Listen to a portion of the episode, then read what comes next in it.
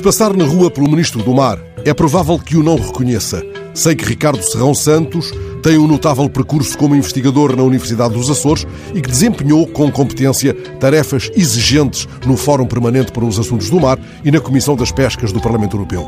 Aquilo que me leva a esta nota em louvor do Ministro é um simples gesto que deveria ser considerado inteiramente trivial e ao qual não deveria sequer ser dado um significado extraordinário.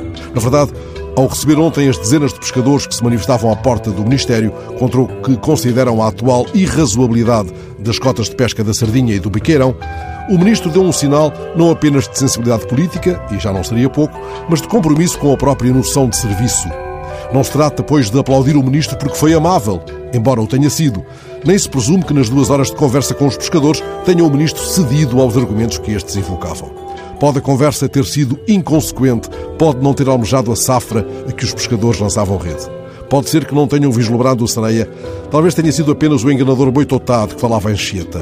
Pode não ter sobrevoado a mesa o peixe voador da cumplicidade, nem ter sequer acontecido que o ministro, tocado pela fala do mar, tenha inquirido o interlocutor de mãos calejadas: Tu vês no escuro, pescador, tu sabes o nome dos ventos?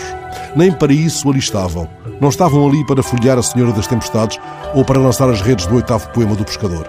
Ninguém terá proclamado em ata: Eu, pescador, que pesco por um instinto antigo e procuro, não sei se o peixe, se o desconhecido, e lanço e recolho a linha e tantas vezes digo, sem o saber, o nome proibido. Não, não é sobre isso. Sobre os resultados de uma audiência que quero deixar nota.